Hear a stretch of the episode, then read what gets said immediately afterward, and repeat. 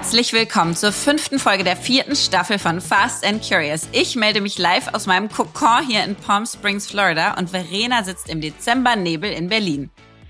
Heute sprechen wir im Catch-up über mein Date with Destiny, Verenas Iran-Abend im Adlon und eine Schallmauer im Book Club. Im Deep Dive spricht Verena über How to CEO mit der wundervollen Tina Müller. Bei Was habe ich gelernt spreche ich über die eine Frage, die unser Leben bestimmt. Unser Win der Woche sind Weihnachtsgeschenkideen, die unsere Kinder zu Gestaltern der digitalen Welt machen. Und das letzte Wort hat heute Verena. Ketchup. Ja, Happy Nikolaus, mein Schatz. Aber ich sehe dich das erste Mal hier seit, seit Tagen. Wie geht's dir? Lebst du noch? Wie ist dein Date mit Destiny? Ich, ich, wir, hatten, oh. wir hatten ja auch gar keinen Kontakt. Nein, gar keinen. Ich folge ich dir nur auf Instagram. Ja. Aber ey, ich habe also erstmal, Nikolaus ist so absurd, weil wir hier ja äh, Kein 25, 30 Grad haben, ja. Palmen überall, Sonne und so weiter und trotzdem dann Weihnachtsmusik. Es ist echt absurd. Ähm, und gleichzeitig, ich bin so krass in so einem Kokon. Also ich bin hier so abgeschottet. Ich habe keinen Kontakt zu niemandem. Ja, wann denn auch? Wann ja, denn ich auch? bin den ganzen Tag in so einer Halle. Also es geht immer so los. Also für alle, die es nicht mitgekriegt haben, ich bin gerade bei Date with Destiny von Tony Robbins in Palm Springs, Florida, mit äh, 5000, 6000 Leuten virtuell und 1000 Leuten hier vor Ort in dem Studio. Und sein Platz, sein Platinum Partners und sein Lions, ich weiß noch nicht, was die auszeichnet, aber auf jeden Fall sind das coole Gruppen anscheinend. Und wir normalo Menschen. und ähm, wir starten mal um 10 Uhr und enden dann so um 3 Uhr nachts. Es 3 Uhr keine, nachts. Ja, es gibt keine Pausen, Verena. Wir sind hier ja mit dem Jetlag hergestartet. Das heißt, unsere Zeit, deutsche Zeit, sind wir dann so um 7 Uhr, 8 Uhr morgens haben wir aufgehört. Ich war so fertig, das kannst du dir gar nicht vorstellen. Aber, du aber auch, spielst du dich dann da raus? LKW, nö. All Machst du das durch? Ich zieh das durch. Ich habe schon Schnappatmung, wenn ich dir auf Instagram folge. Aber ich sag mir die ganze Zeit, deswegen es interessiert mich jetzt so krass, erzähl mir was, ja? Weil ich sag mir die ganze Zeit so, ich guck das so an mit so einer leichten Ungläubigkeit ja, und denk so, verstehe. don't judge, Verena, weil ja, das ist, ja, ich kann don't. mir so vorstellen, wenn man don't. da vor Ort ist, dass man so denkt so, ey, hell yes, rein hier. Und es ist mir auch egal, ob der Rest der Welt das versteht. Also ich habe so unfassbar viele Learnings und ich krieg die noch gar nicht zusammen. Deswegen, ich war auch so ein bisschen mit unserem Podcast, dachte ich so, scheiße, zum einen will ich dir alles erzählen und zum anderen, äh, ich kann es dir nicht erzählen. Und nee. ich kann es dir nicht erzählen, weil nee. das ist eine Erfahrung, die musst du machen. Das ist wie Kinder kriegen. Du kannst ja nicht vorher drüber reden, wenn du es nicht gemacht hast. Und deswegen ist es so schwierig. Schön, aber ich schön dass trotzdem. du Kinder kriegen und Tony Robbins äh, Konferenz. Das äh, ist, du, es ja. ist eine Extremerfahrung, auf jeden Fall. Ja, das glaube ich du bist sofort. völlig ja. fertig die ganze Zeit. Und wir hüpfen ja irgendwie 50 Mal am Tag. Und das ist jetzt mal eine Sache, also ich habe, glaube ich, 50 Learnings. Davon sind ein paar wirklich earth-shattering, also life-changing für mich selber. Aber was ist mal ein einfaches Learning, was ich hier mitgenommen habe und wo ich so dachte, okay, das stimmt so sehr. Ähm, die sagen sozusagen, Lernen findet erstens kognitiv statt, danach erst, wenn du es mit Emotionen verbunden, verbunden hast oder verbindest ja. und dann als drittes, wenn es wirklich reinsinkt, fühlst du das körperlich. Und mhm. deswegen mhm. machen wir das in Extremform. Das heißt, dieses ganze Jubeln und Hüpfen und Musik und Tanzen und so weiter, das ist bei denen quasi ein Teil Tool. Das ist ein Instrument, um in einen besseren Lernzustand zu kommen. Und die nennen das sozusagen Peak State. Also das heißt, wenn du Depressionen hast, weißt du genau, was es heißt nicht in einem Peak State zu sein. Du bist eingefallen, die Schultern sind runter, der Kopf geht runter, du äh, hast ein Gesicht, was so eingefallen ist und so weiter. Alles zieht sich zusammen. Und Peak State ist genau das Gegenteil, dass du dich selber in eine Energie bringst oder in ein Stadium bringst, wo du quasi alles aufmachst, dich groß machst, die Arme auseinander machst, wirklich krass da bist. Und das, Verena, ist wirklich irre. Also bei all Es muss den, ja so sein, das ist ja sonst gar nicht durchzuhalten. Ist so. Bei all diesen Lernerfahrungen schauen die immer wie verbinde ich das mit Emotionen? Also jedes Mal, how does that make you feel? What do you feel? Und so, ja. Dann gehen sie da rein mit irgendwelchen Menschen, also dass du anderen zuhörst und so weiter. Dann machen sie Musik laut, dann heulen alle, dann sind da alle, also es ist ein bisschen, schon ein bisschen verrückt auch. Ähm, und aber was du total merkst, ist, du kannst es dir merken. Du kannst dir diese Erfahrung merken und du fühlst sie dann in deinem Körper als eigene Emotion. Und, und bist du noch meine Lea? Bist, das ist meine ja, zentrale Frage sagen. heute. Will ich schon sagen. Weil ich bin ja eigentlich dein Destiny, ja, nicht Toni. Ja, ja, na klar, na klar. Deswegen warst du ja so ängstlich. Oh Total. Vielleicht findet Total. sie jemand anders. Scheiße, vielleicht will sie jetzt mit Toni einen Podcast machen. Vielleicht bin ich raus. Ja. Ja. Nee, aber ich erzähle ja nachher noch mal ein bisschen was auch ja. zu, äh, zu einem Learning, was ich hatte. Aber ich glaube, das Große ist, und dann, sorry, um das noch abzurunden, sich selber diese Erlaubnis zu geben, das, was du gerade gesagt hast, ist nicht zu verurteilen, es einfach anzunehmen, mitzumachen, all in zu gehen und zu gucken, was das mit dir macht. Und ich ja. finde ganz, also viel zu viel in unserem Leben sitzen wir da als Beifahrer, auch in Meetings. Total. Wir droppen einfach raus, weil wir das Gefühl haben, oh, es nervt uns, wir sind nicht irgendwie dabei, anstatt zu sagen, wisst ihr was, ihr, euch geht's wahrscheinlich allen so, das Meeting nervt gerade. Wie drehe ich mal aufhören und was anderes machen. Ja. Genau. Und wie kann ich auch äh, das einfach so, wie kann ich jetzt mal Musik anmachen? Wie kann ich irgendwie einmal wieder in einen, in einen anderen Status kommen für uns alle, weil es schöner ist? Und wir so ganz oft sozusagen diese Steuer abgeben und denken, ja gut, äh, für mich ist nicht so viel drin. Ich mache einfach so halb half-assed mit, ja, so, ein, ja. so auf so einer halben Pobacke. Und das wird hier nicht erlaubt und also quasi nicht erlaubt ist in mhm. Anführungszeichen. Du versuchst selber dich wirklich jedes Mal wieder mit reinzureißen und dadurch werden die Ergebnisse und die Learnings, die du hast, besser. Und das ist krass. Ich muss noch eine Sache erzählen. Stanford hat eine Studie gemacht und das hat mich wirklich geschockt. Also eine echte Stanford University Studie könnt ihr euch angucken von 2021. Stanford Genetics Labs und Tony Robbins und die haben quasi untersucht, was gegen Depressionen hilft. Mhm. Medikamentöse Therapie, also irgendwie äh, Antidepressiva, ähm, helfen 40 Prozent der Menschen und bei denen werden die Symptome um 50 Prozent verbessert. Dann gibt's sozusagen neue, so mit Magic oder? Mushrooms, eine Studie. Oder? Die helfen besser als Antidepressiva. 54 Prozent der Menschen versus 40 Prozent der Menschen haben wirklich eine große Veränderung durch Magic Mushrooms, wenn sie eine klinische Depression haben. Dann haben sie Date with Destiny verglichen. Und jetzt kommt's. 100 Prozent der Leute, die bei diesem Seminar waren und vorher klinisch depressiv, waren 30 Tage danach von ihrer Depression befreit und haben gesagt, sie haben keine Symptome mehr und nehmen ihr Leben wieder in die eigene Hand und bringen sich wieder körperlich in einen anderen State und achten darauf, dass sie selber einfach die einzige Person sind, die ihr eigenes Leben verändern können. Und das muss ich schon sagen, bei all dem Shishi und bei all dem Verrückten, was das auszeichnet hier oder was, wie das auch aussieht, ähm, gibt es einen Teil, wo ich echt denke, boah, der hat was verstanden, was wirklich wenig Menschen verstanden haben. Mhm.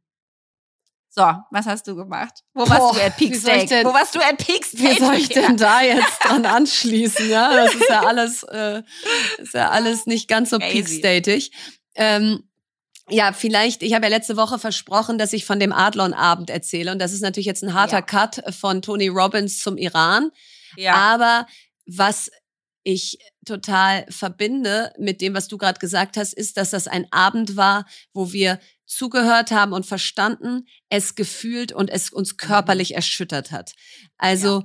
Nathalie Amiri, Düsentecker, Minu Barati haben gesprochen aus ihren eigenen Erfahrungen, aus ihren mhm. eigenen Familiengeschichten und der ganze Raum, Journalistin, Politikerin, Menschenrechtsaktivistin, hatte nicht nur Tränen in den Augen, sondern liefen mhm. die Tränen runter und mir auch. Und ich habe ja den Abend moderiert.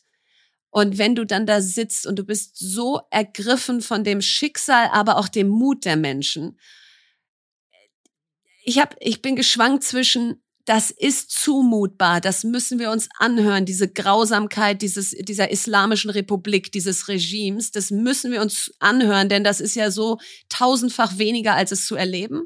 Und mhm. gleichzeitig kam mir dann so in den Kopf, Reden ist Silber und Handeln ist Gold. Mhm. Wir sitzen hier in unserem privilegierten Europa und wir haben da noch ganz viel Hebel die wir umlegen können, um mhm. die Menschen im Iran zu unterstützen, dass ihr Mut nicht umsonst war. Und nach 43 Jahren, nämlich 1979, ist diese Islamische Republik begründet worden. Die ist genauso alt wie ich. Und die mhm. Menschen wollen sie nicht mehr. Du hast 75 Prozent der Frauen auf der Straße, die das Kopftuch nicht mehr tragen. Mhm. Sie wollen es nicht mehr. Und das Besondere diesmal ist, die Männer stehen an ihrer Seite und sagen, mhm. wir unterstützen unsere Frauen vor diesem Unrechtsregime. Wir wollen, dass unsere Frauen und wir selber auch jetzt frei sind. Und dieser Abend, der war so Boah. wichtig, Lea, weil man denkt irgendwie so, ja, aber da haben wir doch jetzt schon ein bisschen drüber geredet mhm. und auf mhm. Social Media posten geteilt. doch da auch alle, mhm. haben wir doch jetzt alles geteilt. Und der Kernsatz dazu kam von Natalie und Düsen, die gesagt haben, wenn wir jetzt weggucken, wenn wir jetzt weiterziehen, wenn wir jetzt sagen, so, jetzt berichten die Medien mal wieder über was anderes, Social Media verstummt, der öffentliche Druck sinkt, dann wird das Mullah-Regime sie alle töten, die da Widerstand leisten, weil sie dann mhm. sagen, super, jetzt guckt keiner mehr hin. Mhm. Und deswegen haben die einfach gesagt, bitte, bitte, bitte, haltet den Druck aufrecht, teilt wieder, auch wenn ihr denkt, Mensch, was ist das denn schon meine Reichweite und wer bin ich denn schon und habe ich da überhaupt eine Stimme? Weil sie einfach sagen, in diesem Fall ist es das Todesurteil der Menschen, wenn wir weggucken. So und das, äh, ja, war ein ein unfassbar bewegender Abend. Ich bin wirklich nach Hause gegangen und es relativiert so viel, weil wir haben alle Dinge in unseren Familien und in unserem Leben, wo man so denkt, so wow, ist das schwer, mhm. ist das traurig? Aber das ist schon eine andere Dimension, dass da ein ganzes Volk sagt, so, wir sind so unterdrückt worden und wir wollen nicht mehr. Und ja, also deswegen äh, großartiger Abend und ganz wichtig, dass du eben immer wieder Menschengruppen zusammenbringst, wie zum Beispiel auch Politik und Menschenrechtsaktivistinnen, mhm. damit die eine Seite der anderen sagen kann, das brauchen wir jetzt von euch. Und dass man auch Momentum erzeugen kann. Ne? Genau. Ne? Ich finde, was, genau. was da gerade passiert, das, das ist so im Gleichklang quasi. Jetzt unsere Politik reagiert wahrscheinlich sag ich mal, noch nicht stark genug darauf. Ja. Aber müsste es eigentlich stärker, weil wir ja nun wirklich auch ziemlich viele Verbindungen mit dem Iran haben. Aber okay. sozusagen, äh, du willst ja eigentlich Momentum erzeugen. Ja. Und wenn du das so verlaufen lässt und es sich so ausdünnt, Nein. dann passiert nichts mehr. Dann geht es einfach alles wieder zurück. Und ich glaube, jetzt haben die doch die Sittenpolizei quasi offiziell abgeschafft, ne? Genau, die haben sie abgeschafft, wobei das eben von den Kennerinnen gewertet genau. wird als, äh, da, da tun die jetzt so, als würden sie sich in die genau. richtige Richtung bewegen und eigentlich ist es ein Strohfeuer. Eigentlich, ja, aber es zeigt, dass sie unter Druck sind. Sie sind unter Druck äh, und wir müssen den Druck aufrechterhalten und dass Annalena Baerbock im Menschenrechtsausschuss da spricht über das Thema. Es sind alles ja. Zeichen von, es geht in die richtige Richtung. Und letztes Wort apropos richtige Richtung. Ey, was aus deiner Book Club Idee geworden ist. Ich werde es hier jede zwei Wochen wieder sagen. Wir haben jetzt über 10.000 Leser und Leserinnen. Die Leute drehen durch. Wir lesen ein Sachbuch nach dem nächsten wir verlosen gefühlt von jedem Verlag dieses Landes jetzt Bücher. Ey, Lea und ich mache nächstes Jahr so eine Pop-up-Buchhandlung in Berlin auf mit meinen 100 Lieblingsbüchern, habe ich mir überlegt. Die oh, heißt dann Verenas, cool. oh, Verenas Buchhandlung oder Verenas Bookshop. So Ey, gut. Das Oder? ist so eine gute Idee. Oh, und, ich lieb's. Und dann stehe ich da und bin endlich Buchhändlerin und die Leute kommen rein und ich verkaufe denen einfach mehr Bücher, als sie jemals in ihrem Leben dachten, dass sie sie lesen würden. Also ich lieb's auch so, dass du 2022 mit einem Book Club reüssierst, ja, wo ja das jeder stimmt. sagen würde, ist Lesen nicht von gestern. Also danke, danke, danke für diese geile Idee. Und danke, danke, danke für deine geilen Übergänge. Ich weiß nicht, wer das sonst so elegant hingekriegt hätte, von Tony Robbins zum Iran zum Book Club. Das ist wirklich, also Verena, echt ganz großes Kino. Deep Dive. Tina Müller ist eine internationale Wirtschaftsmanagerin, Autorin und Beauty-Industrie-Expertin. Sie war bis Ende Oktober fünf Jahre lang CEO bei Douglas und zuvor war Tina Marketingvorstand bei Opel und über 17 Jahre bei Henkel tätig. Dem Manager-Magazin zufolge zählt sie seit Jahren zu den Top 100 Managerinnen Deutschlands und zu den deutschen Managerinnen mit der größten Social-Media-Reichweite mit über 195.000 LinkedIn-Followern. In Klammern liefert sich damit ein heißes Wettrennen mit Lea. Tina ist eine leidenschaftliche Verfechterin des Wandels sowie treibende Kraft für Frauen in Führungspositionen.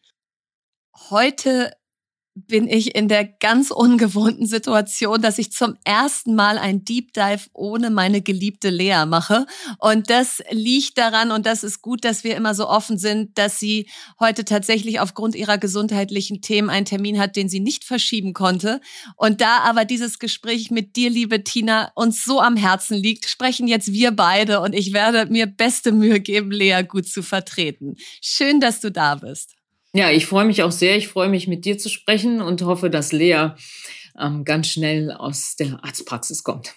Das hoffe ich auch. Ähm, und ja, ich weiß gar nicht, wo ich anfangen soll, weil äh, um mich schon mal zu outen, ich habe dich schon verfolgt lange, lange, lange, bevor du wusstest, wer ich bin und habe immer gedacht, wow, also eine Frau, die so stark, konsequent äh, ihren Weg geht, die sich an so große Positionen rantraut. Also da hast du immer schon meine große Bewunderung. Und jetzt bist du ja seit Jahren intensivster Arbeit vorübergehend ohne operative Verantwortung und hast frei. Wie fühlt sich das an? Ja, also ich empfinde das ein bisschen wie so eine kreative und inspirative Pause, in der ich jetzt deutlich mehr Muße habe, mich mit den einzelnen Dingen, die mir am Herzen liegen, mich damit zu beschäftigen. Aber insgesamt muss ich erstmal sagen, schaue ich schon mit sehr viel Zufriedenheit ähm, auf diese sehr intensiven Douglas-Jahre zurück.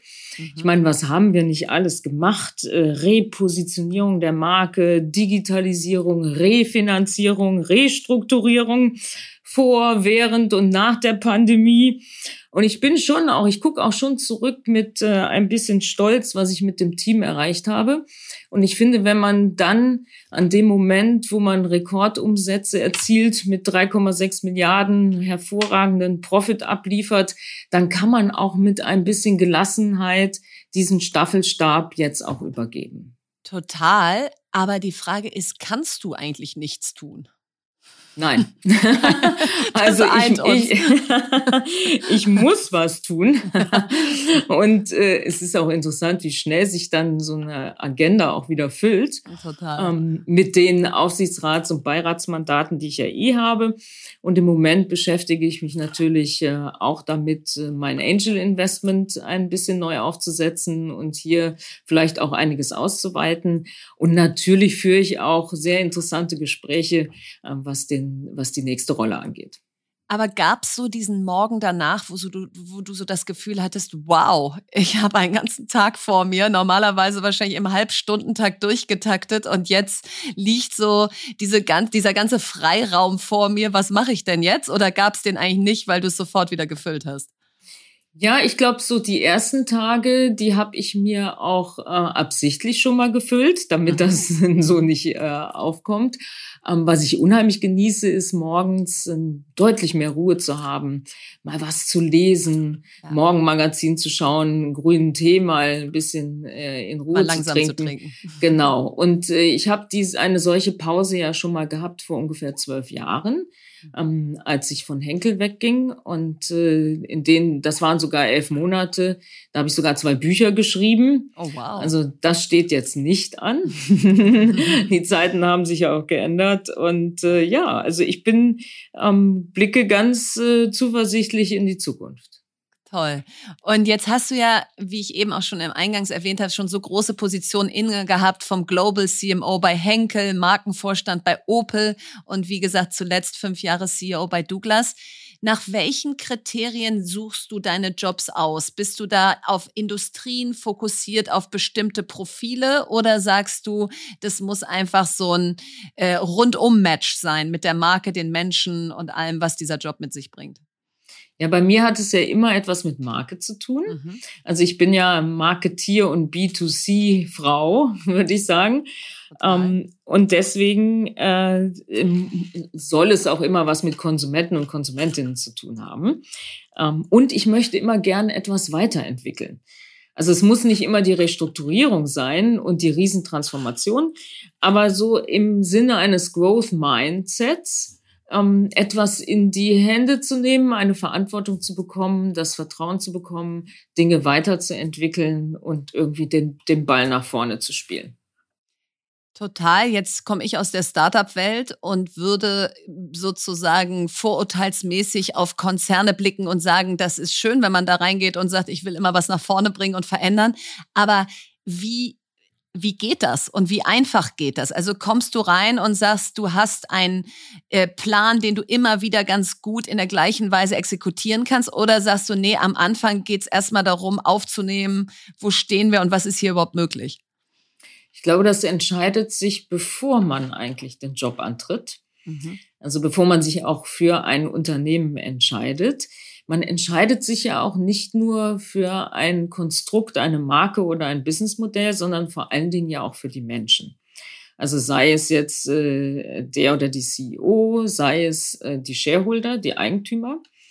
Und im Vorhinein wird ja auch die Aufgabe beschrieben, beziehungsweise die Herausforderungen äh, umrissen. Ja. Und in den Gesprächen vorher tauscht man sich ja auch aus, ähm, was, was ist denn, gibt es eine gemeinsame Vision? Was ist möglich? Ähm, was ist möglich? Und auch versteht man sich menschlich? Und in meiner ganzen Karriere, egal wo ich war, in welchem Konzern, haben die Menschen dann doch den Unterschied gemacht. Mhm. Und äh, zum Beispiel bei dem äh, Opel Assignment habe ich es ganz klar nach den Menschen ausgerichtet, weil ich ähm, äh, Lust hatte, mit genau diesen Menschen zu arbeiten, nämlich mit Karl Thomas Neumann damals als neuer Opel-CEO und Mary Barra, die auch heute noch die einzige weibliche CEO ist, äh, die einen großen Autokonzern führt. Und dieses Zusammenspiel von Aufgabe und Mensch macht dann am Ende den Reiz auch aus. So, und wenn das vorher klar ist, dass man Dinge gemeinsam bewegen möchte, dann geht man mit diesem äh, Ansatz und dem Mindset natürlich auch in die Aufgabe rein. Und wie muss ich es mir vorstellen? Also ich habe zwei Fragen. Fangen wir mit der einen an. Du hast ja sicherlich über die Jahre so Menschen um dich rum versammelt, wo du einfach weißt, mit denen funktioniere ich am allerbesten. Also ich habe gerade heute auf LinkedIn und Instagram meine Squad geteilt, also die Menschen, das Kernteam um mich herum, die möglich machen, was ich jeden Tag mache. Und so wird es bei dir ja auch sein. Nimmst du die mit? Also wenn du dann von Opel zu Douglas gehst, hast du dann so die vier, fünf, wo du sagst, die müssen mit oder stellst du dir die immer wieder neu zusammen? Ich glaube, dass das in der Start-up-Welt äh, etwas anderes ist als in der Konzernwelt. Mhm. Und ich finde, in der Konzernwelt muss man aufpassen, dass man sich nicht von außen das Team rekrutiert, mhm. sondern ich finde, eigentlich hat die, ist die Präferenz von innen zu befördern mhm. und zu promoten. Mhm. So, jetzt war es aber bei meinen beiden vorherigen Aufgaben so, dass es gewisse ähm, Kompetenzen zusätzlich bedarf ähm, und die habe ich von außen reingeholt. So, und dann zählt eigentlich nur ähm, Qualifikation und Kompetenz. Dann habe ich natürlich in meinem Netzwerk auch geschaut, gibt es da jemand, der richtig gut auf die Position passt. Wenn das der Fall ist, äh, dann habe ich das auch getan in dem einen oder anderen Fall. Der Vorteil ist, dass man sich kennt, dass ja. man sich vertraut, dass man weiß, wie man äh, zusammen tickt und dass man nicht erst langsam anfängt, sondern man ist direkt auf 100 ja. oder vielleicht auf 80, dann in einem neuen äh, Kontext. Das ist der große Vorteil, weil das schon erprobt ist. Und trotzdem glaube ich, man sollte nicht, wenn man von außen kommt, den Fehler machen und zu sagen, ich rück mit der ganzen Mannschaft an, ja. weil das wird eine Organisation auch vor den Kopf stoßen. Und äh, die erste Phase, wenn man neu als CEO irgendwo reinkommt, ist ja auch erstmal das Unternehmen kennenzulernen, die Kultur zu begreifen und vor allen Dingen auch zu fühlen. Denn Kultur hat etwas mit Verhaltensweisen zu tun, hat aber auch viel mit Emotionen zu tun. Absolut. Und die zweite Frage, die ich nämlich eben hatte, war, ähm, es ist das eine, bringt man Menschen mit, aber es ist ja das andere, du selber bist ja inzwischen auch eine richtige Personal Brand. Also nicht nur durch deinen Auftritt auf LinkedIn, wo du ja über die Unternehmen hinaus bekannt bist und sowieso äh, wirtschaftsübergreifend. Das heißt, dir, dir sozusagen kommt ja so ein gewisser so ein gewisser Hall kommt mit, wenn man weiß, okay, Tina Müller wird bei uns jetzt CEO. Haben die Leute Respekt, fast Angst oder sind die neugierig, neugierig und erwartungsfroh? Also wie begegnest du so am ersten Tag in so einem neuen Umfeld den Menschen? Weil ich mir vorstellen kann, dass da ja schon ganz schön auch der rote Teppich ausgerollt wird, oder? Na, heute, auch nach den fünf Jahren natürlich äh, und äh, der auch mehr öffentlichen Präsenz, äh, schwingt die Reputation natürlich dann mit rein ins Unternehmen. Ja. Und ähm, ich meine, ich bin ja bei Opel auch recht bekannt geworden durch Umparken im Kopf. Total. Und ja. äh, da haben natürlich, ich würde sagen, es ist eine Mischung aus Neugier, vielleicht auch ein bisschen Respekt ähm, auch aber verkehrt. auch nicht verkehrt, ja. das ist so ein ganzes Potpourri sicherlich mhm. gewesen. Ähm, aber wichtig ist das, ist es dann, dass man sich sofort zeigt mhm. und dass man ähm, ja auch von sich Dinge zeigt und preisgibt und äh, anfängt zu kommunizieren. Und ich habe es immer so gehalten, dass man sehr schnell bei mir auch wusste, wo möchte ich denn hin? Wo mhm. möchte ich hin mit dem Unternehmen? Was ist meine Vision? Und auch, äh, was ist die Strategie dann dahinter? Und wie gedenken wir das dann zusammen, das zu exekutieren. Also ich habe auch, ähm, ich habe nicht drei Monate gewartet, dass jeder wusste, was, was kommt denn jetzt äh, mit Tina Müller, ja. sondern ich habe natürlich das Unternehmen immer kennengelernt, hab, bin überall hingerannt, habe mir angeguckt, wie man Motoren baut im Automobilbereich, ja, habe mich im Werk präsentiert, ja, oder bin, bevor ich zu Douglas kam, in die Filialen gegangen, habe mit den Beauty-Experten gesprochen und, und, und. Das ist extrem wichtig, um die Schwingungen auch aufzunehmen im Unternehmen und um einfach zu lernen am Anfang. Das glaube ich auch. Und es, wie du ja gerade gesagt hast, es gibt ja diese berühmten 100 Tage oder drei Monate. Und gleichzeitig glaube ich, das ist fast zu lang, wenn manche Menschen sagen, die brauche ich erstmal, um mich einzuarbeiten und zuzuhören, weil dann verpufft eben auch diese Anfangseuphorie der gesamten Mitarbeiterschaft zu sagen, wen haben wir denn da jetzt oben an der Spitze?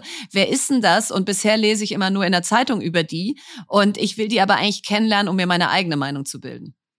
Das sehe ich absolut genauso. Ich finde, man kann drei, vier Wochen rumtouren und mhm. äh, kennenlernen. Und dann hat man zwei Stränge, glaube ich. Der eine Strang ist weiterhin kennenlernen und lernen übers Unternehmen. Und der zweite Strang ist schon zu kommunizieren, wo möchte man hin?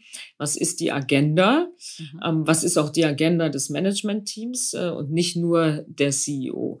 Und Kommunikation ist für meine Begriffe sowieso das Wichtigste im Unternehmen, ähm, in äh, die Organisation, aber heute eben auch über externe Medien zurück in die Organisation. Weil wenn wir mal ehrlich sind, es lesen doch viel mehr heute auf LinkedIn hm, als äh, im Intranet oder auf den äh, internen Kommunikationskanälen. Weil das ist ja wie mit Marketing es ist besser da zu sein, wo ganz viele sind, als zu versuchen, über eine eigene Website alles zu kommunizieren. Und so ist es doch heute ähm, in den, bei den Mitarbeitern und Mitarbeiterinnen auch. Die informieren sich gerne über LinkedIn. Und ich habe über LinkedIn mehr Kommentare bekommen als über die äh, internen Kommunikationsmittel. Ja, und das ist wahrscheinlich dann genau schon äh, Teil meiner Frage von, wie nimmst du die Mitarbeiter und Mitarbeiterinnen mit? Weil die Antwort der Vergangenheit war sicher, man hat All-Hands-Meeting, man hat ein Intranet, man hat äh, Unternehmenskommunikation, aber heute verschwimmen ja diese Grenzen und, und was ich daran positiv finde, ist, dass wenn du dich eben auch nach außen sehr transparent zeigst, dann, dann wird das Bild echter, weil du kannst ja nicht steuern, wer von außen dann kommentiert und sagt, also ich finde sie übrigens gar nicht toll oder besonders toll oder so. Und ich glaube, dass man sich so ein Stück weit auch der äh, des Feedbacks oder vielleicht auch der Kritik aussetzt, macht eben menschlich, weil man das Gefühl hat, die ist nicht einfach so eine perfekt inszenierte Person da oben, aber an die komme ich eigentlich gar nicht ran. Ja, deswegen sind die intern ist die interne Kommunikation, was ich immer verwendet habe, Townhalls ja. Ganz wichtig. Ja. Ähm, während Corona natürlich ja. sehr digital, ähm, sehr schade, aber dann jetzt auch danach wieder persönlich. Ich habe einen CEO-Lunch gehabt, ähm, wo man sich ein, wo man einfach mit mir Mittagessen konnte. Ich habe äh, ein äh, Generation Z-Frühstück gemacht, um wirklich diese Generation auch zu fühlen, die ja schon am weitesten auch von mir dann entfernt war. Oder wir haben Purpose- und Werte-Workshops gemacht. Äh, auch in Führungskräftetrainings ähm, habe ich mich mit reingesetzt teilweise, habe selber auch weiter gelernt, habe das Management Board ähm, immer wieder auch mit mir zusammen in Führungskräftetrainings gehabt. Ja, ich glaube, das sind die Methoden, wie man ähm, kommunizieren kann, wie man erlebbar wird als CEO und natürlich ganz, ganz viele persönliche Einzelgespräche an der Kaffeemaschine, beim Essen und im Büro auch. Ja, ja und das ist, glaube ich, auch der Kern von Transformation. ist wahrscheinlich ja auch irgendwie eins der größten Buzzwords unserer Zeit, was alles transformiert wird. Du hast jetzt mit Douglas in den letzten fünf Jahren äh, ordentlich transformiert, also Europas größte Premium Beauty und Health Plattform geschaffen, inklusive Markenschärfung, neuem Logo, Online-Geschäftsausbau, Kauf einer Webapotheke, noch mehr Kundenzentrierung und was weiß ich was noch alles. So, das war ja so wirklich Transformation am offenen Herzen. Jetzt nicht, weil es denen so wahnsinnig schlecht vorher ging, aber weil einfach so viel umgemodelt wurde. Vielleicht mal so ganz konkret. Wie geht man auf so einer Transformationsreise vor, damit man auch nicht alle überfordert, aber damit man eben auch immer wieder dafür sorgt, dass die Latte hoch genug hängt und man wirklich das Gefühl hat, ich, ich, ich komme voran oder das Unternehmen kommt mit mir zusammen voran? Also die wichtigste Voraussetzung ist am Anfang die Analyse. Mhm. Was ist hier eigentlich los? Ja, und äh, die macht man ja anhand der Daten. Mhm. Und vor allen Dingen, wenn es um Marke geht oder äh, B2C-Geschäft, anhand auch der Konsumentenentwicklung und der Daten, alles, was man über die, das Behavior der Konsumentin. Also da guckst du dir alles an, ja? Wann brechen ja. die ab im Online-Vorgang? Wie viel tun die in ihren Richtig, Warenkorb? Alle KPIs, ja. ja. Das ist wie so ein Trichter. Mhm. Alles rein, alles rein, alles rein, so. Und dann verarbeiten, filtern und daraus entsteht ja irgendwo eine Idee, eine Vision. Wie soll das Unternehmen vielleicht mal in fünf Jahren aussehen? Auch, auch das, das Thema Purpose ist auch so ein Basswort natürlich. Aber es ist wichtig, was ist denn die Sinnhaftigkeit? Warum stehe ich hier jeden Morgen auf und erwarte es auch von den Mitarbeiterinnen und Mitarbeitern, ähm, dass sie sich voll engagieren sollen? Für was denn eigentlich? Und das muss klar sein. Also diese Vision muss klar sein. Was war das bei Douglas? Weil das ist ja jetzt, ja. liegt ja nicht sofort auf der Hand, dass man sagt Premium, Beauty und Health. Da würden jetzt manche sagen, da gibt's ja andere Sachen, die haben automatisch mehr Purpose. Also die Vision, um jetzt ganz oben anzufangen, war ja, dass wir eigentlich dein äh, Partner oder deine Partnerin sind, ähm, um dich schöner zu machen, ja, mhm. und um dein, dich schöner zu machen, dich selbstbewusster zu machen und damit dich auch glücklicher zu machen mhm. und damit die ganze Welt ein bisschen schöner zu machen. Und dann haben wir das ja addiert mit dem Thema Gesundheit weil ich fundamental davon überzeugt bin, dass Gesundheit und Schönheit immer mehr zusammenwachsen. Ja. Aber dieses, äh, we encourage you to live your own kind of beauty. Auch deine persönliche Schönheit zu leben und nicht irgendein Schönheitsideal, was wir als Retailer, als äh, Marke vorgeben, sondern du kannst dir das rauspicken aus dem Sortiment, was du glaubst, wie du deine sehr, sehr persönliche Schönheit ähm, verwirklichen kannst. So, das ist so ein bisschen die Vision. Aber dann kommt die Strategie. Mhm. Und die Strategie hat ja viel damit zu tun mit dem Business-Modell, Modell. Wo ist eigentlich unser USP, also unsere Einzigartigkeit? Und wie gewinnen wir im Markt und ähm, ja, bekommen mehr Marktanteil dazu als unsere Wettbewerber. Und diese Strategie war ja dann ähm, für, für Douglas sehr klar, nämlich Digitalisierung und der Anspruch, wieder Marktführer zu sein, das beste Sortiment zu haben und einfach dem Kunden das beste Kauferlebnis zu bieten. So, mhm. und wenn das klar ist, dann bricht man es runter in die Exekution. Was muss eigentlich dann jede Abteilung machen? Und ähm, Erfolg heute aus meiner 25 Jahre Karrieresicht ist ähm, 1% Strategie, 99% Exekution. Absolut. Also die Strategie ist du kannst notwendig. alles auf schöne Bildchen schreiben, aber genau, erst richtig. musst du erstmal umsetzen. Genau. Und wenn du es nicht umgesetzt bekommst, dann ist die tollste Strategie nichts wert. Also der Frosch springt ins Wasser ja. ähm, mit der Exekution. Und das ist natürlich auch die, die größte Arbeit. Und dann immer konsequent bleiben und konsistent bleiben. Mhm. Und immer wieder repetitiv daran gehen, immer wieder auch die Strategie adaptieren, weil die Zeiten haben sich natürlich geändert. Also wir leben heute in einer Multiple-Krisenzeit. Ähm, andere haben es ja als VUCA-Welt äh, bezeichnet, mit sehr viel Volatilität. Ähm, und äh, es gibt so einen schönen Begriff, ähm, das ist wie der Ast eines Baumes. Äh, man muss so biegsam sein wie der Ast im Wind, mhm. aber man darf nicht brechen. Mhm. Und das wieder zum Thema Konsistenz, ja. Und diese Ambiguität heute, auch äh, das zu akzeptieren, dass man lernen muss, auch als CEO. Was ich heute mache, ist, kann, muss nicht erfolgreich sein morgen. Und ich muss mich permanent auch revidieren, ohne dass ich den Respekt und äh, die Anerkennung ähm, in der Mitarbeiterschaft verliere. Genau, und das ist ja auch dieses berühmte Fehlerkultur muss von oben gelebt werden, weil wenn oben immer nur sagt, also ich habe das ja alles richtig vorgegeben, aber ihr habt es halt falsch exekutiert, dann sinkt wahrscheinlich die Motivation des Gesamtteams. Wann in den letzten fünf Jahren hattest du so Momente, wo du dachtest, wow, hier muss ich mich ganz schön revidieren, weil sich einfach die Umstände geändert haben. Also ich stelle mir auch vor, dass sowas wie Corona, was ja voll in deine fünf Jahre reingefallen ist, wahrscheinlich nicht in der Anfangsstrategie vorgesehen war. Ja, Gott sei Dank war die Digitalisierung in der Anfangsstrategie vorgesehen, mhm. weil in während Corona ist das Geschäft natürlich teilweise komplett ins E-Commerce äh, ja. abgewandert. Und das war schon auch, sich dann an einen neuen Marktkonsens zu adaptieren, der da hieß, ähm, alle Kraft Digital First. Das ist für ein auch noch stationäres Geschäft sicherlich äh, gar nicht so einfach gewesen, ähm, weil da schon zwei Kräfte äh, gegeneinander gewirkt haben, die eigentlich parallel natürlich nach vorne äh, gehen.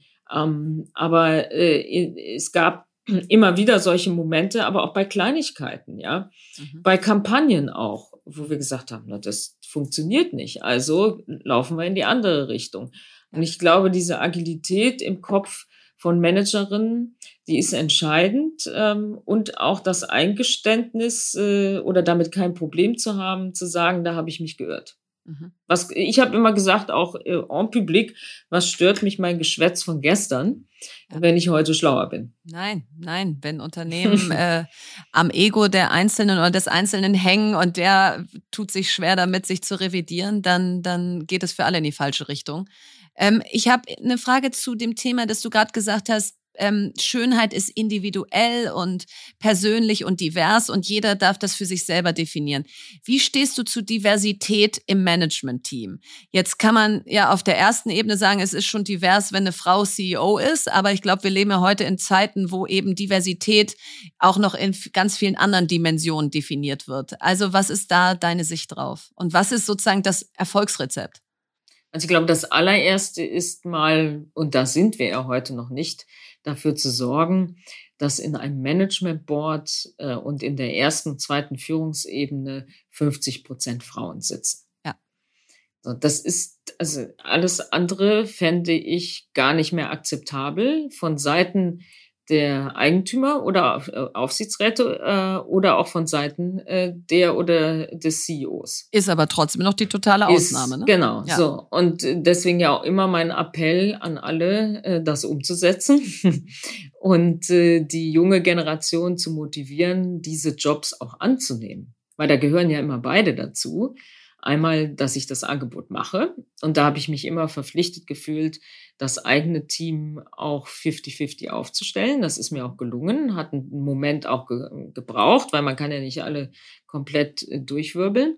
Das andere ist natürlich auch zu motivieren, diese Jobs auch anzunehmen, was ja auch nicht immer der Fall ist. Ja, das ist ja ein Give äh, and Take. Diversity hat heute natürlich auch noch andere Komponenten, ähm, die wichtig sind, gerade in einem Bereich wie Beauty ähm, die aus, aus meiner Sicht auch selbstverständlich sind, worüber man eigentlich gar nicht reden sollte. Ich finde, das sollte man gar nicht thematisieren. Mhm. Und äh, was uns in den nächsten Jahren äh, deutlich mehr beschäftigen wird, ist das Thema Seniorität. Also äh, ich muss nicht mit 60 äh, oder schon mit 55 nur noch äh, eine Beirats- oder Aufsichtsratskarriere machen. Auch ja. ich, da kann, wir werden wahrscheinlich mit 70 noch operativ tätig sein in der nächsten Generation, also in deiner Generation ja, zumindest. Ich mache bis 80 Stimmt. weiter, ja. Ja, ja, das hoffe ich. Dann werdet ihr den Podcast nochmal umbenennen. Genau, haben wir schon gesagt, haben ein bisschen weniger Zähne und so, der aber heißt, das läuft genau, dann alles noch. Der heißt dann Dare to Age. Ja, aber wirklich, aber wirklich. Slow and curious. Ja, ja klar. Nein, cool. Also ich glaube auch, dass, äh, dass Diversität ähm, am besten auch sozusagen sich zeigt, wenn man es einfach macht und dann zeigt, guck mal, wir sind erfolgreich, weil wir eben hier so eine heterogene Truppe sind.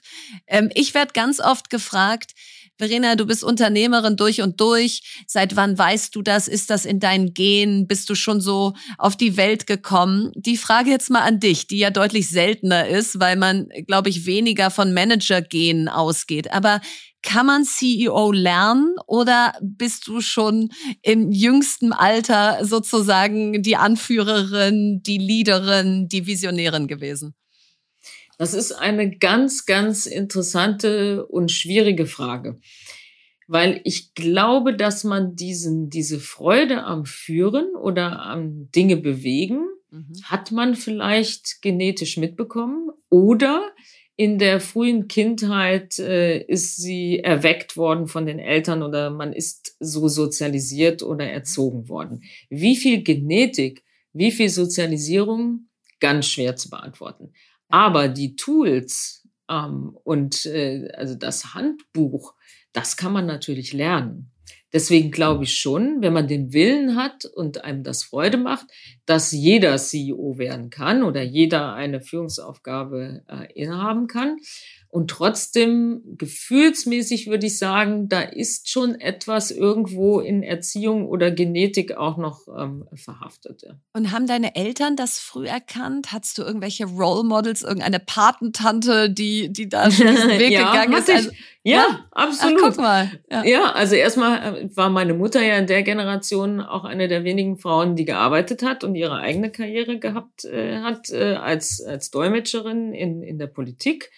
Ähm, aber ich hatte eine Patentante, die äh, im Management äh, bei Burda oh, tätig wow, war. Wow, habe ich jetzt komplett geraten. Ja, und die war für mich immer ein Role Model. Die mhm. flog dann immer mit Anne Burda auch nach Moskau und kam mit Kaviar zurück. und, das ist so äh, nicht schlecht, will ich ja. auch mal haben, ja. Und das war die beste Freundin meiner Mutter. Und die sind zusammen äh, zur Schule gegangen, sind zusammen ausgegangen und ähm, und leben beide heute auch noch. Ja, meine Mutter ist wird 89, äh, meine Patentante auch. Und äh, das waren immer Vorbilder für mich. Und ich glaube, dadurch habe ich das auch ein bisschen in die Wiege gelegt bekommen. Mein Vater war auch ähm, äh, Unternehmer und auch Manager. Und ich bin auch, äh, ich war ja auf einer Klosterschule. Mhm bei den Ursulinen, mhm. äh, reine, reine Mädchenschule. Äh, und äh, auf der einen Seite ist es ein bisschen blöd, dass man mit den Jungs dann nur in der Freizeit in Kontakt mhm. kommt. Auf der anderen Seite hat man natürlich auch überhaupt keine Angst, dass man Dinge nicht kann. Ja. Äh, Im Sport, in den Naturwissenschaften, in anderen Fächern, weil man diesen Druck, diesen Vergleich ja gar nicht hat. Absolut, das ist bei uns in den Coding-Klassen, die wir mit den Digitalwerkstätten gemacht haben, auch immer so gewesen, dass du erstmal die Mädchen ähm, sozusagen in eigene Klassen tust, damit sie das Selbstbewusstsein lernen, dass das auch für sie ist. Und dann mischst du, ähm, wenn sie mhm. schon das Gefühl haben, ich kann auch vorne stehen, ich kann das hier auch äh, vertreten, was ich hier tue. Das ist sehr also, interessant, ja. dass du das erzählst, weil das stützt ja die These, dass äh, ein, eine Mädchenschule gar nicht so schlecht ist. Nee, ich glaube, manchmal sind diese mhm. Safe Spaces vor allen Dingen für Dinge, mhm. äh, wo Mädchen noch nicht das gleiche Selbstverständnis haben, dass zum Beispiel jetzt Technik oder IT für sie ist, ähm, gar nicht so schlecht. Und wenn du so sagst, du warst auf dieser Schule und du hattest eigentlich auch schon Umfeld, wo du, wo du eine gewisse Prägung hattest, ab wann wusstest du, ich habe Lust, da ganz oben anzukommen? War das irgendwann eine bewusste Entscheidung, die ja auch mit einem gewissen Ehrgeiz, einer gewissen Planung einhergeht? Oder sagst du, da war auch viel, ich sage nicht Zufall dabei, aber so klar hattest du diesen Weg eigentlich gar nicht? Ich glaube, keiner hat diesen Weg so klar. Das ist Schritt für Schritt und dann über die Zeit entwickelt sich das. Und ich bin immer von Aufgabe zu Aufgabe gewachsen. Mhm. Und habe aber schon, wenn man mir eine größere Aufgabe angeboten hat, hat äh, direkt zugegriffen. Hast du ja gesagt. Und habe ja. mir das auch zugetraut. Also ich mm, bin ja grundsätzlich auch sehr optimistisch, immer Glas halb voll. Mhm. Ähm, und ich zweifle auch nicht so sehr daran, ähm, dass ich das äh, vielleicht nicht hinbekomme. Und ich glaube, so hat sich das Schritt für Schritt aufgebaut. Und, ähm, und ja, jetzt äh, bei der äh, Entscheidung, ähm, CEO zu werden, äh, das, das ist, ist ja, ja, und das ist ja auch in Deutschland recht selten, dass du aus einer CMO oder einer ja. Markenvorstandsrolle in die CEO-Rolle kommst. Wir sind ja in Deutschland noch sehr, sehr ähm, CFO, CFO betrieben auch, ja. ja. Das ist ja in anderen Ländern überhaupt nicht der Fall. Also Markenartikler werden in anderen Ländern selten von einem ehemaligen CFO geführt. Ja. Also ich glaube, es gibt äh, in, in Unternehmen wie L'Oreal oder P&G oder anderen äh, LVMH keinen ähm, in der Top-Ebene, äh, der nicht vorher zumindestens mal viel mit Marke äh, und Marketing oder Vertrieb zu tun gehabt hat. Und insofern war dieses Angebot natürlich äh, da und ähm, ja, und dann war das attraktiv für mich, das auch äh, anzunehmen, um einmal auch die Gesamtverantwortung zu haben. Wie wichtig waren da Chef, Chefinnen auf dem Weg, die was in dir gesehen haben und dich vielleicht auch schneller befördert haben, dir mehr zugetraut haben? Also war das sozusagen neben der Tatsache, dass du viel Ja gesagt hast und es dir zugetraut hast, der Magic Moment? Also ich hatte bei Henkel sehr früh Chefinnen, da gab es äh, schon äh, viel Diversity, war auch immer ein großes Thema bei Henkel. Und wahrscheinlich hat mich das auch ein bisschen im Unternehmen sozialisiert, dass das etwas Normales gesehen, war. Es geht. Es ja. geht, ja. Also ja. das waren, war, waren gar keine Role Models, sondern das war einfach Fakt, ja? ja. Und deswegen hat man sich das irgendwie auch zugetraut, beziehungsweise es war normal, dass man diesen Schritt gemacht hat. Ich habe aber auch viele Chefs gehabt, männliche Chefs gehabt. Und insofern ähm, war aber vielleicht dieser Moment in der frühen Karriere bei Henkel mit drei Chefinnen, ja, die ja, Henkel hatte zu dem Zeitpunkt drei Vice Presidents äh, im, im Beauty-Geschäft, äh, war vielleicht auch Zufall und äh, Glücksfall und prägend. Ja. Und jetzt hören ja hier ganz viele junge Frauen, auch junge Männer zu, aber mal vielleicht auf die jungen Frauen. Was würdest du sagen? Was kannst du denen mitgeben, wo du sagst, mein jüngeres Ich hätte es das schon vorher gewusst oder ich wusste es und habe es entsprechend umgesetzt. Das kann ich euch also mit 25 Jahren Berufserfahrung jetzt mitgeben. Was, was sind da so Tipps, wo man hier heute rausgeht und sagt, okay, ich lege noch eine Schippe drauf? Also das Erste, was ich gerade schon gesagt habe, traut euch zu, die nächste große Challenge anzunehmen. Ja, sagt ja. Sagt ja. Das zweite ist, was fast noch wichtiger ist, sucht euch ein Unternehmen, zu dem ihr passt. Oder umgekehrt, das Unternehmen muss zu euch passen. Kultur ist wichtig, Menschen sind wichtig. Und nur weil vielleicht der Name des Unternehmens schillernd ist oder interessant, heißt das noch lange nicht, dass es ein Match ist. Mhm. Und für meine Begriffe äh, ist ein Karrierebooster, wenn der Match richtig gut ist. Mhm. So, und im Laufe einer Karriere in einem Unternehmen kann der Match auch mal verloren gehen. Aus diversen Umständen. Ja, absolut. Und dann ist es besser zu sagen, das war super. Und jetzt schaue ich mal, wo es den besseren Match gibt. Mhm. Und in der heutigen Zeit äh, darf ein Manager in einer Führungsposition auch nicht mehr sauer oder böse sein, wenn jemand ein, ein Top-Talent verloren geht. Nee. Wenn er oder sie realisiert, dass vielleicht für die Person der Match im Moment nicht mehr der richtige ist. Ich meine, ich habe es erlebt. Ich habe jemand, äh, eine, eine Top-Einkäuferin an die Konkurrenz verloren mhm. und habe sie ein halbes Jahr später wieder zurückbekommen. und manchmal braucht es auch einfach ja, äh, den Weg Gras nach draußen. Ist äh, immer grüner. Ist nicht ja. grüner. Ja, ja. Genau. und dann aber diese, sagen wir mal, dieses, ähm, dass man offen ist und weiter in Kontakt bleibt und dann sich auch nicht auf die Füße getreten fühlt, wenn jemand zurückkommen möchte. Das ist, glaube ich, in der heutigen Zeit äh, ganz wichtig. Also zwei ja. Rezepte Ja sagen und diesen kulturellen Match äh, finden, der zu einem persönlich ja, und passt. gehen, wenn er nicht mehr gegeben ist. Ja, absolut richtig. Jetzt überrasche ich dich mal zum Schluss noch mit einer Frage, weil mir Lea heute natürlich so fehlt und ich weiß, dass so wie ich auch, du auch ein großer Fan äh, von ihr bist und deswegen mal so, was bewunderst du an Lea? Wo guckst du dir zu und denkst, sag mal, wo nimmt die das her? Äh, was ist das für eine Knallerfrau? Das lege ich dir jetzt einfach mal so in den Mund, äh, weil ich, äh, weil ich sie so anmoderieren würde. Ja, super. Also ich würde sie äh, so anmoderieren, dass Lea eine Wahnsinnsenergie hat. Ähm, sie ist äh, purpose-driven, ja? ja. Sie geht Dinge an und ist dann aus meiner Begriff, aus meiner äh, Sicht all in. Ja.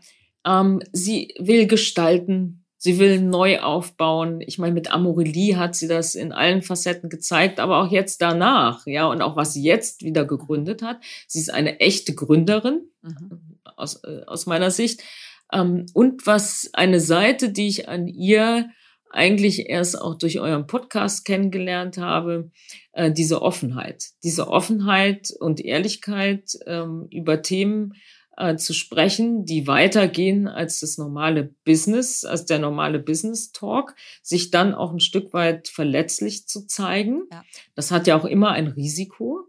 Total, ähm, ich, kann total gegen dich verwendet ja, werden, ja. Ich glaube, dass es aus eurer Position oder in eurer Lebensphase jetzt oder Karrierephase, da geht das auch einfacher, als wenn jetzt ein eine CEO oder ähm, jemand aus dem Vorstand so spricht. Ja. Das hat einen anderen Hall-Effekt.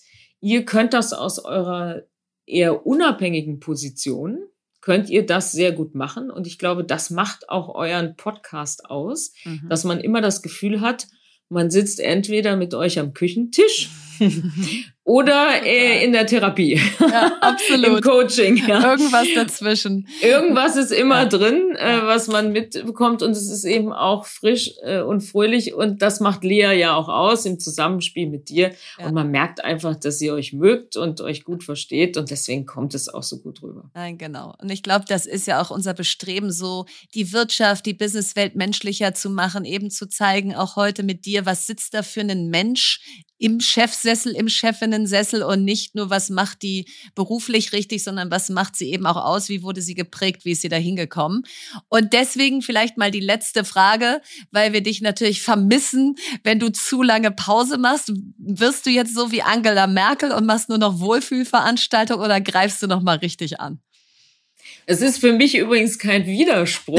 Nein, meine meine Widerspruch. Karriere war irgendwie 95 Prozent Wohlfühltermine. Wohlfühl, absolut. Ich habe alles äh, in den letzten, weiß ich nicht, 25 Jahren mit sehr viel Freude und Passion und All-In auch gemacht.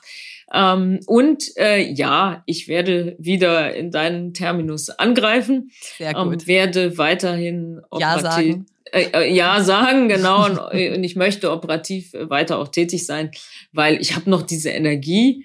Ach, und äh, das ist von, von der Seitenlinie ist es super. Ja. Aber man steht eben nicht äh, auch ganz auf dem Spielfeld, ja.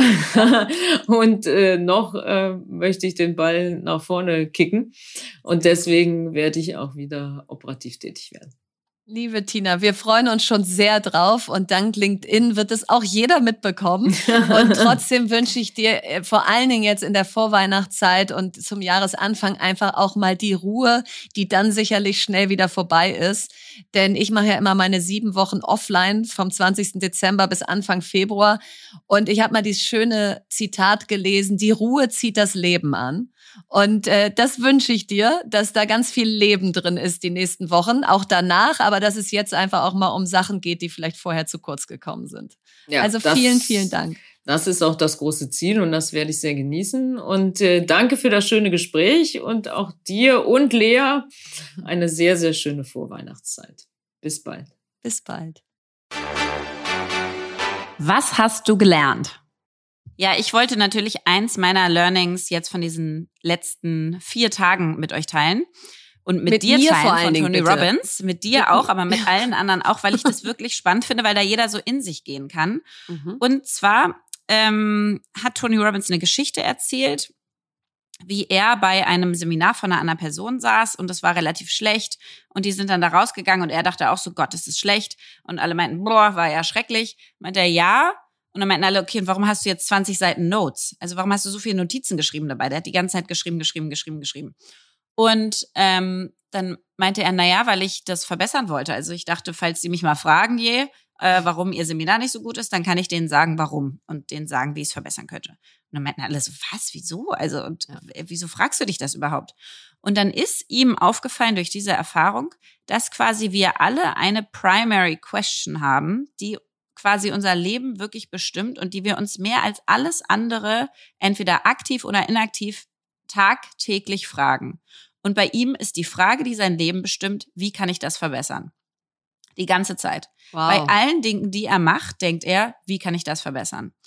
Und dass das sozusagen, und dass eine Frage so groß wird, dass sie dein Leben bestimmt, dass du jeden Tag da 10, 20, 30, 40 Mal dran denkst, liegt daran, dass du irgendwann aus einem Schmerz heraus dir selber gemerkt hast, dass du diese Frage beantworten musst oder dass du quasi ein großes Vergnügen, also du machst alle Dinge immer nur aus Pain oder Pleasure. Du willst mhm. entweder weg vom Pain oder hin zur Pleasure, also weg vom Schmerz oder hin zum Vergnügen. Und ähm, bei diesen Fragen ist es so, dass es aus beiden Gründen passiert. Du hast mhm. irgendwas mit Schmerz damit verbunden, weswegen du die Frage äh, lösen möchtest, und du denkst, dass du dadurch mehr Pleasure haben wirst. So, jetzt habe ich das gehört und jetzt machst du da hier auf diesem Seminar so einen Riesenprozess, muss man aber gar nicht äh, nee, unbedingt machen. Mir schießt was in den Kopf, erzähle ich dir gleich. Ja. Total, also glaube ich nämlich auch. Ich habe ich hab deine Schrift mir schon aufgeschrieben. Ach ja, da bin ich mal gleich gespannt. Hab ich gedacht, welches ist denn Verenas Frage? Pass auf. Und meine ist Verena und die erklärt so unfassbar viel. So, ich frage mich jedes Mal, was lerne ich jetzt davon und was muss ich ändern?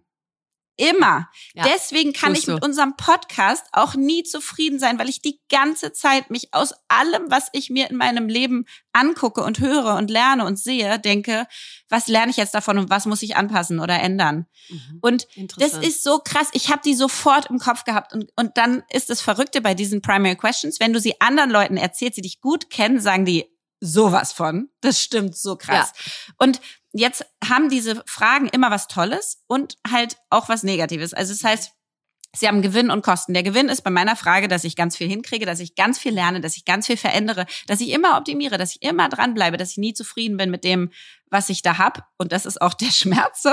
Ich ja. bin nie zufrieden. Ich kann es nie genießen. Ich kann nicht sagen, yo, unser Podcast läuft gigantisch gut. Wie geil ist das? Und dabei einfach bleiben, weil ich die ganze Zeit denke, was lerne ich davon, was muss ich anpassen? Auch in Beziehungen, auch in privaten Sachen. Das geht durch alles durch. Mein komplettes Leben, jeden Tag meines Lebens. Das ist so crazy. Und bei Lia zum Beispiel, sorry, um nochmal ein Beispiel zu machen, da bin ich so gespannt, was du sagst, ist ihre Frage, what if? Was, was wäre, wenn? wenn? Die ganze Zeit fragt sie sich bei jeder Sache, was wäre, wenn die Person da wäre oder die weg? Was wäre, wenn ich die Entscheidung getroffen hätte und die nicht? Echt, was ja? wäre, wenn die das gut finden, aber das weniger? Was ist, wenn ich dies oder das oder so die ganze Zeit? Und ähm, und das können alle Menschen, die sie sozusagen kennen, so bestätigen, dass sie immer abwiegt und immer und das zwar quasi in Anführungszeichen auch nichts gut genug ist und nichts okay, so wie es ist, sondern dass alles sehr krass kontrolliert wird und sehr krass überdacht und sehr krass abgewogen. Ja. Und ähm, jetzt bin ich erstmal gespannt. Hast du eine Frage im Kopf? Also ich finde es erstmal wahnsinnig interessant, sich da reinzudenken weil das ja dann fast, also ist ja nicht wie ein Lebensmotto oder ein Mantra, sondern es ist nee. ja eher was, was tiefer sitzt, was du gar nicht so hm. unmittelbar beeinflussen kannst, sondern was einfach Total. dich leitet. Und ich genau. glaube, und zwar unbewusst. Ein Lebensmotto wäre ja bewusst, dass du dir sagst, okay, das und das. Aber das ist unbewusst. Und manche haben halt richtig destruktive Fragen. Aber das, da komme ich gleich zu, wie man die ein bisschen besser auflösen kann. Ja, und als du gerade sagtest, da muss auch immer eine Schattenseite dieser Frage sein. Ich hatte nämlich als erstes im Kopf, ich frage mich eigentlich den ganzen Tag, also jetzt mal banal gesprochen, was ist, wenn es klappt? Was ist, wenn wir diesen Fußball ein? Aber da schwingt natürlich mit, aber was ist, wenn es nicht klappt? Also mhm. ich bin immer all mhm. in or nothing. Ich bin immer mhm. himmelhoch ja zu tun. Was ist, wenn es klappt? Ich schmeiß alles nach vorne und so weiter. Und gleichzeitig habe ich eine existenzielle Angst davor, dass das nicht fliegt. Und dann mhm. hau ich so viel Stunden drauf und so viel extra Brain und versuche irgendwie alles möglich zu machen, weil ich so denke, es geht hier um alles. Ich kann nicht und weißt grau. du, was ich dachte? Ich kann immer nur schwarz-weiß. Ähm, weißt du, was ich dachte? Was ist, wenn es klappt? Ich war bei, ich habe überlegt, was ist denn die Frage, die ich bei dir immer sehe? Mhm. Und das ist noch eine Stufe höher aus diesem Was ist, wenn es klappt. Warum willst du eigentlich, dass so viel klappt? Mhm. Weil du dich die ganze Zeit fragst, ist genug in meinem Leben drin? Total. Wie kann Was ich mein, mein Leben Footprint? maximieren? Was ist mein das Footprint? Das ist total deine Frage, ja. Was ist mein Footprint? Wie kann ich mein Leben maximieren? Ist genug drin? Was könnte ich noch machen? Ja. So, und ja. jetzt musst du selber recht. sozusagen gucken, was genau davon, ne? Aber, und deswegen auch was ist, wenn es klappt? Was kann ich noch mehr tun? Ja. Wie kann ich noch mehr da reingeben? Ja. ja. Und jetzt würde man da reingehen und überlegen, okay, und was, wie kann ich die Frage so kristallklar machen, dass ich für mich genau weiß, welche, welche sie ist? So. Und jetzt, um es aufzulösen, was macht man dann also damit? Eigentlich, wenn ich jetzt mal wieder zu meiner Frage zurückgehe, ja, also was lerne ich davon? Was muss ich jetzt anpassen? Versucht man dann die Frage umzuformulieren für sich, dass sie ein bisschen schöner wird und nicht ganz so mhm. destruktiv teilweise. Und zwar ist dann die Frage, wie kann ich die Erkenntnisse aus diesem Moment schon jetzt stärker wertschätzen? Mhm. Also für mich, ja. Das heißt, wie kann ich XXX aus diesem Moment jetzt schon für mich stärker wertschätzen? Ja, den Podcast. Anstatt die ganze Zeit jetzt, zu überlegen. Wie kann ich jetzt schon stolz drauf sein? Ja. Genau. Und wie kann ich es jetzt genießen, dass ich gerade was lerne, ohne zu denken, was muss ich ja. jetzt damit tun? Ja. Sondern ja. einfach, wie kann ich die Erkenntnisse, die gerade in diesem Moment drin sind, für mich jetzt schon noch stärker wertschätzen. Und dann haust du die halt hundertmal am Tag da raus, natürlich alles auf Englisch, deswegen ist es hier auch so ein bisschen ruckelig. Ähm, und es ist aber schon so, dass jetzt, wenn, wenn ich das zum Beispiel bei Lia oder Lisa oder mir merke, dass wir wieder in unseren ganz normalen, Mhm. weil bei mir löst es auch einen Druck aus, dass ich was lernen Mhm. muss und auch was ändern muss. Also es ist auch ganz viel Druck. Und ich dann so denke, Lea, alles gut. Wie Ja. kannst du die Erkenntnisse aus diesem Moment jetzt schon stärker wertschätzen? Das gibt eine ganz andere Energie dir dann und so, ein, so eine Ruhe. Und das bei dir ja auch so. Bei dir ist ja Total. so viel drin in deinem Leben. Also Total. wie kannst du das stärker wertschätzen, dass jetzt schon so viel drin ist? Und das heißt nicht, dass man nicht weiterhin viel Gas Mhm. gibt und viel lernt und viel anpassen und ändern will. Aber das nicht heißt so hart nicht, aber es heißt, ist. dass es aus einer anderen Energie passiert. Ja. Und das fand ich schon echt so, also ich fand es deswegen spannend, weil alle, äh, keine Ahnung, 7000 Menschen waren so, yo, ich habe diese Frage. Alle Freunde von denen waren so, yo, das ist deine Frage, weißt du? Also, und du es ist so crazy, recht. weil du dich die ja die ganze Zeit fragst, jeden Tag in and out. Nein, und du hast Das so wollte ich recht. Also, nein, es ist ein ganz tolles äh, Learning. Und das ist doch eine schöne Aufgabe für alle, die jetzt zuhören. Was ist die eine Frage, die du immer wieder beantworten willst? Ja. Und wie kriegst du genau diese Differenzierung hin? Negativ formuliert wäre es bei mir, ist genug drin in meinem Leben? genau. Genau. Und positiv ist es, was ist mein Fußabdruck? Ja, und Mhm. dann immer zu sagen, ja, das schon und das schon und, da, und nicht Genau. nur, ja, und wie das kann muss ich das noch. schon wertschätzen, was du Genau. alles an Fußabdruck Genau. schon hast. Ja, ja, genau. Der ist ja massive. Ja, ja. Total. Ach, schön. Win der Woche. Ja, Verena, ich bin gerade fleißig dabei, Weihnachtsgeschenke mir zu überlegen. Und ich dachte mir, mein größter Win der Woche wäre, wenn du mir sagen könntest, was ich meinen Kindern zu Weihnachten schenken könnte. Und auch Patenkindern und so weiter, dem ganzen Umfeld. Und zwar am liebsten Dinge, die sie zu digitalen Gestaltern und nicht Konsumenten machen. Und da habe ich Mhm. ja hier die beste Person, mit der ich darüber reden könnte, hier im Podcast. Deswegen dachte ich, vielleicht interessiert es andere auch. Ja, das ist schön, weil ich auch natürlich über Weihnachtsgeschenke nachdenke. Und nur weil man vom Fach ist, heißt es ja nicht, dass du immer top of mind hast, dass das Stimmt. Thema dich ja auch selber betrifft. Und deswegen habe ich da super gerne drüber nachgedacht und vielleicht mal fünf konkrete Geschenke für so Altersgruppen zwischen fünf und 14 wahrscheinlich, fünf und zwölf. Also das erste ist, äh, das heißt Robo Wunderkind. Und das ist ein mit Lego kompatibler Roboterbausatz mit entsprechenden Coding-Apps dazu, so für fünf bis zwölf Jahre. Und wir tun die ganzen Links in die Show Notes. Also da müsst ihr jetzt hier nicht mitschreiben. So, das ist cool. Dann gibt es von Wonder, äh, also makewonder.com heißen die, äh, Dash und Dot. Und das sind Roboterfreunde, die du steuern kannst, wo du eben auch übers Tablet lernen kannst, wie man so einen Roboter programmiert, dass der gewisse Dinge macht. Du kannst Sprache einsprechen, du kannst den gewisses Licht oder sonst was funken lassen. Also auch sehr spielerisch ab sechs Jahre. Mhm. Dann für die noch kleineren B-Bot, habe ich auch schon ein paar Mal äh, empfohlen, den Programmierkäfer, genau, Ja. der kleine Kinder ab fünf Jahre an das Thema Coding ranführt. So, und dann haben wir äh, in den Haber Digitalwerkstätten, was ja so außerschulische Lernorte sind, ähm, irgendwann gedacht, was wäre denn, wenn wir dieses Programmieren und Tüfteln nach Hause Mhm. schicken würden? Hast du ja auch schon mal drüber gesprochen, als Einmalgeschenk oder Abo. Und das gibt's halt für fünf bis siebenjährige und acht bis zehnjährige, die Digitalwerkstatt Box. Und da kriegst du dann einmal im Monat eine Box nach Hause und die Anleitung und die Materialien, die du dafür brauchst. Und dann lernst du eben so nach und nach mit Scratch und mit anderen äh, tollen Programmen umzugehen. So, Und und es macht richtig Spaß. Also das ist eine schöne Bonding-Erfahrung für Eltern und Kinder und es macht echt Bock und man lernt selber auch was. Also man lernt selber auch was. tolles Es ist Produkt. Quality Time mit deinen Kindern. Ja. So, dann gibt's einen mega TechCrunch-Artikel gerade, den, auch den verlinken wir, der heißt More Than 20 STEM, also MINT, Mathematik, Informatik, Naturwissenschaft, Technik, Geschenke to inspire kids to code.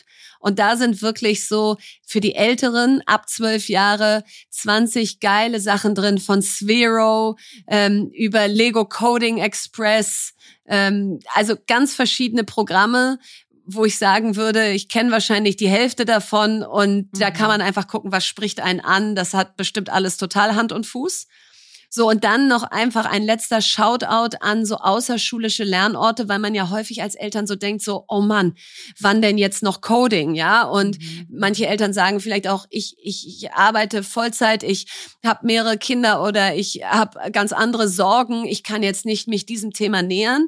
Und da gibt es eben mit der Hacker School, mit junge Tüftler, Coding for Tomorrow, Haber Digitalwerkstatt, Tumo, Orte, wo auch ganz viele Kurse kostenlos sind oder finanziert werden durch Stiftungen, dass es wirklich jedes Kind erreicht. Und da kann ich euch einfach so ermutigen, auf diesen Seiten mal zu schauen und euren Kindern einen Feriencamp oder einen Wochenendkurs oder so zu schenken damit man einfach ins Machen kommt und damit, wie du sagst, das Thema digital nicht immer nur so ein Streitthema ist, aus jetzt legt das Ding weg, sondern man das Gefühl hat, okay, also ähm, die, die, die Programmier-App oder äh, den Stop-Motion-Film, den du da gerade mit deinen Lego-Männchen machst, den darfst du jetzt auch noch eine halbe Stunde weitermachen. Und ich glaube, darum mhm. geht's, ne? dass unsere Kinder ja, gestalten lernen in der digitalen Welt.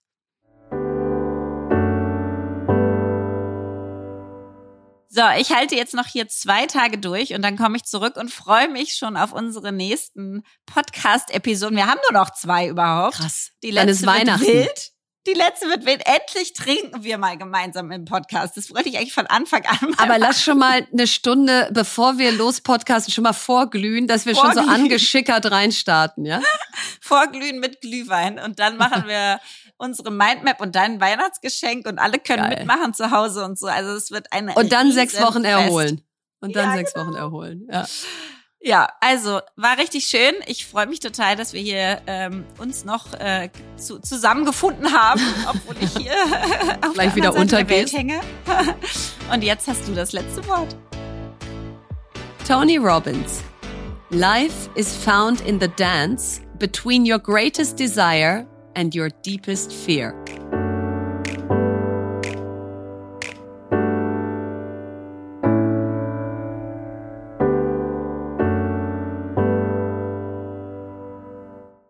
Dieser Podcast wird produziert von Podstars bei OMR.